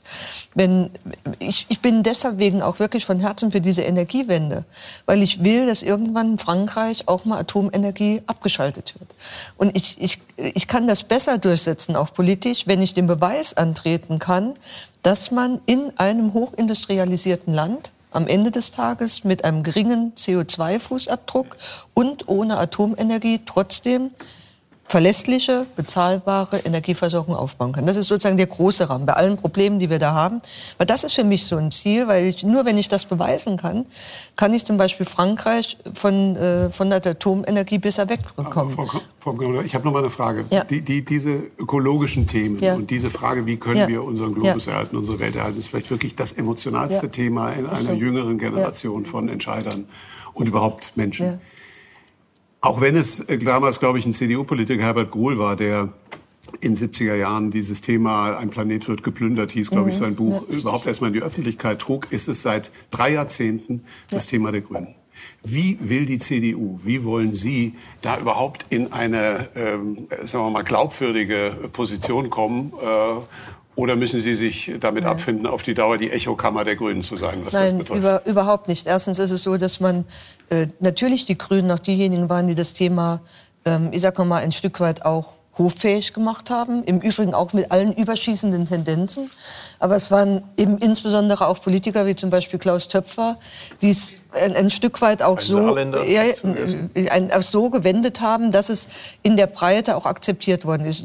Klaus Töpfer war mein erster Chef und von dem habe ich eben gelernt, dass es nicht nur darum geht, ähm, sozusagen Schutz der Umwelt und, und Wirtschaft irgendwie miteinander zu versöhnen, sondern dass, wenn man es besonders klug anstellt, man mit dem Schutz der Umwelt eben auch noch gut wirtschaften kann und Geld verdienen kann. Das war immer der Ansatz. Und wenn ich jetzt auch mit Blick auf meine eigene Partei ähm, schaue in den letzten Jahren, was wir sozusagen versäumt haben oder wo wir auch Fehler gemacht haben, eine ganze Reihe von Themen. Aber eines der, der größten Versäumnisse war, dass wir sozusagen diese Haltung, die wir über lange Jahre hatten, ein Stück vernachlässigt haben. Und es ist eben eine ganz besondere Herausforderung in einem Land, wo eine der stärksten Industrien die Automobilindustrie ist und wo unglaublich viele Arbeitsplätze auch dranhängen, ähm, sozusagen zu sagen, wir wollen eine Mobilität entwickeln mit Blick auf Klimaschutzziele, die eben diese Klimaschutzziele nicht dadurch umsetzt, dass wir deindustrialisieren oder jetzt in Baden-Württemberg genau das Gleiche, äh, massiv Arbeitsplätze aufs Spiel setzen. So, und das ist ein unglaublich schwerer ähm, Interessenswiderspruch und wie man das intelligent unter einen Hut bekommt, das ist ein Thema, das eigentlich auch klassischerweise auch ein Thema der CDU sein müsste oder hätte sein müssen. Was es nicht war, und wenn man meine Wahl analysieren will, ist das im Übrigen einer der Gründe, weshalb auch von uns ähm, Wählerinnen und Wähler äh, zu den Grünen gegangen sind, weil sie eben dort Antworten gefunden haben, die wir nicht gegeben haben. Und deswegen wird das jetzt auch für uns in einem Nachholprozess eines der ganz großen Themen. Das, also Grund, ich, das Grundproblem ich, ich, ist. Ich, würde auch gerne nochmal ähm, einhaken. Also ich denke auch, äh, es müsste kein Interessenskonflikt sein. Ja, ähm, wir machen äh, Projekte, wir werden dafür bezahlt, weil wir ähm, harte Wettbewerbsvorteile generieren. Mhm, genau. Ja, über Ressourceneinsparungen generieren wir Kostenvorteile in der Produktion. Das ist der einzige Grund, warum Unternehmen uns beauftragen. Und ähm, das ist eine komplett falsche Annahme zu denken, dass grünere Technologien immer subventioniert werden müssen. Ja, das war damals am Anfang in der Energiewende so, aber das ist nicht grundsätzlich der Fall. Das ist eine komplett falsche Annahme, sondern man kann darüber komplett wunderbare Businessmodelle ohne Subvention aufbauen. Ich bin überhaupt kein Fan von Subventionen, sondern ich denke, wenn man sich auf Innovation, auf Know-how fokussiert, ähm, und das, äh, deswegen liebe ich die chemische Industrie, weil sie genau das gemacht hat. Ja, der Verband der chemischen Industrie hat verkündet, dass sie eigentlich nur noch zwei Dinge sehen, wie in dieser Industrie Wettbewerbsvorteile geschafft werden können. Das eine ist das Thema Nachhaltigkeit, zirkuläre Wirtschaft. Das andere ist das Thema Digitalisierung. Und ähm, ja, eben nicht zu versuchen, über Windmühlenflügelkämpfe, so wie es die Automobilindustrie äh, probiert, äh, irgendwie einen Status quo zu retten, sondern nach vorne zu gehen, mutig zu sein und zu sagen, okay, das ist ein Megatrend. Wir, wir nehmen das an, wir, wollen, wir sehen, was die Gesellschaft möchte, nämlich den äh, Klimawandel nicht weiter zu verschärfen und nach vorne zu gehen und zu sagen, über Innovation können wir das hinbekommen und wir können unsere Industrie in diesem Lande weltweit damit weiter an die Spitze bringen. Wissen Sie, dass äh, der Hauptgeschäftsführer des Bundesverbands der deutschen Chemie, als ich Bundesvorsitzender war, mal zu Gast war bei uns auf einer Klausur das hat er sicherlich natürlich auch gesagt, um, um, da irgendwie gut anzukommen. Aber er hat es auch so gemeint. Er sagte, Jetzt muss er mal sagen, die Grünen haben die letzten Jahre wahnsinnig genervt. Aber dieses Nerven hat dazu geführt, dass wir heute in der chemischen Industrie in vielen Bereichen den sogenannten First Mover Advantage haben. Wir sind auf vielen Märkten vorher präsent gewesen, auf die die anderen jetzt auch müssen, weil es einfach schlicht und ergreifend auf einem begrenzten Planeten anders gar nicht geht. Mein Problem, das ich habe, ist, wenn ich jetzt an die Zukunft meiner Kinder denke oder in welcher Welt sie aufwachsen, dass der Erkenntnisgewinn, das finde ich klasse, ich meine das jetzt auch wirklich mit allem Respekt, äh, den die Union hat, den die Wirtschaft hat, den die Medien haben, den die Öffentlichkeit hat, nicht synchron geht mit dem, was gerade passiert. Wenn ich an die Plastikberge denke oder die Plastikseen denke, auf den Meeren, wenn ich daran denke. Stimmt es eigentlich, dass deutsche Plastikmüllbestände in Drittweltländer entsorgt werden. ja, nach China verkaufen wir die. Die Chinesen haben jetzt gesagt, ab jetzt nicht mehr. Also insofern stimmt es auch nicht, dass wir irgendwie gar nichts damit zu tun haben, mit dem, was in der Welt passiert. Aber mein eigentliches Problem ist, das CO2, das in der Atmosphäre ist, das bleibt, das kommt nicht mehr zurück. Das wissen Sie als Naturwissenschaftlerin äh, viel besser wie ich.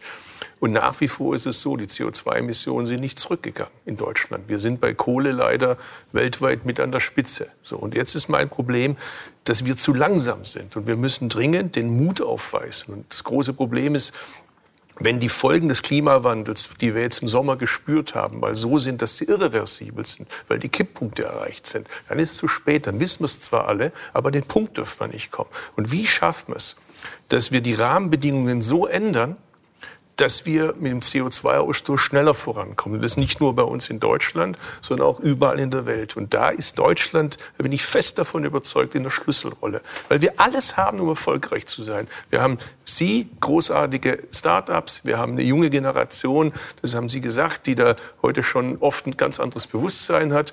Und wir haben, das hat man ja heute Abend gemerkt, bei all dem Streit und Unterschieden, die wir haben, ich muss ja mit Frau Kramp-Karrenbauer nicht über die Frage diskutieren, gibt es einen menschenverursachten Klimawandel? Da gibt es Einigkeit. Wir streiten uns über die Wege. In den USA ist das andere. In den USA ist die Hälfte der Politik der Meinung, den gibt es gar nicht. Und wenn, ist es nichts Schlechtes. Also die Ausgangsbedingung ist nicht schlecht in Deutschland. Jetzt müssen wir gucken, dass wir da schneller vorankommen und zeigen, Du kannst wirtschaftlich erfolgreich sein, Industriegesellschaft bleiben, Jobs haben, auch die Jobs der Zukunft und trotzdem umweltfreundlich also sein. Erstens klang das, das gerade schon wie ein dringend gebotenes Schlusswort des heutigen Abends. Zweitens klang es wie die Ankündigung einer schwarz-grünen Koalition. Aber äh, ich würde, Philipp, ich glaube, wir müssen, äh, es ist alles gegessen, es gibt nichts mehr und Frau Kramp-Karrenbauer muss noch arbeiten. Ich glaube, wir müssen langsam höflichkeitshalber zum Ende kommen. Ich würde gerne noch mal eine Schlussfrage stellen, sozusagen einfach so eine Art Abstimmung. Wer glaubt, wenn wir Datenschutz, Sensibilität dafür mit angemessenen regulatorischen Freiheiten und äh, kluge Ökologie, Nachhaltigkeit zu europäischen Wettbewerbsvorteilen machen, dass wir trotz des Vorsprungs, den Amerika und des gigantischen Vorteils, den China als nicht demokratisches System hier leider hat, äh, dass Europa in zehn Jahren eine größere Rolle, eine erfolgreichere Rolle für die Digitalwirtschaft spielen wird als heute. Wer glaubt, dass das der Fall sein wird. Was soll man machen? Oder strecken oder? Ja, die Handstrecken. Also Alex, sag du mal ganz kurz vorab. Da, da kann ja. ich mich orientieren. Bestimmt. Meinst du wirklich? Ja, weil man weiß, wie schlecht die Lage ist. Man hat das nicht gewusst vor, vor zwei, drei, vier Jahren. Und das ist der erste Schritt. Ich glaube auch. Ich glaube, es gibt so eine Urgency gerade und die ist so vielen Leuten bewusst. Aber es muss jetzt halt auch was passieren. Also drei Positivstimmen schon. Vier? Ich streck.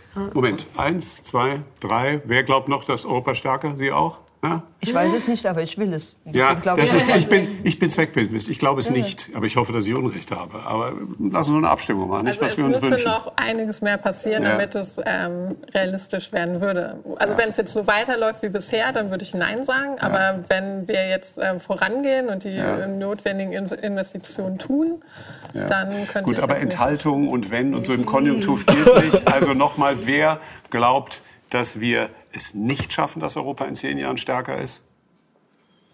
Ich würde auch was dazu sagen. Amerika wird eben die Rolle politisch, die sie in der Vergangenheit haben, hatte, nicht mehr wahrnehmen. Und das weiß jeder Deutsche, meine ich. Also das, das ist mein, ich habe Trump auch nicht gewählt. Ich habe ihn im Internet kann man ein Video sehen, wo ich sagte ne, ganz unnette Dinge über ihn, aber gesagt habe, dass er gewinnt. Und ich würde auch, das, auch gleiche, ja.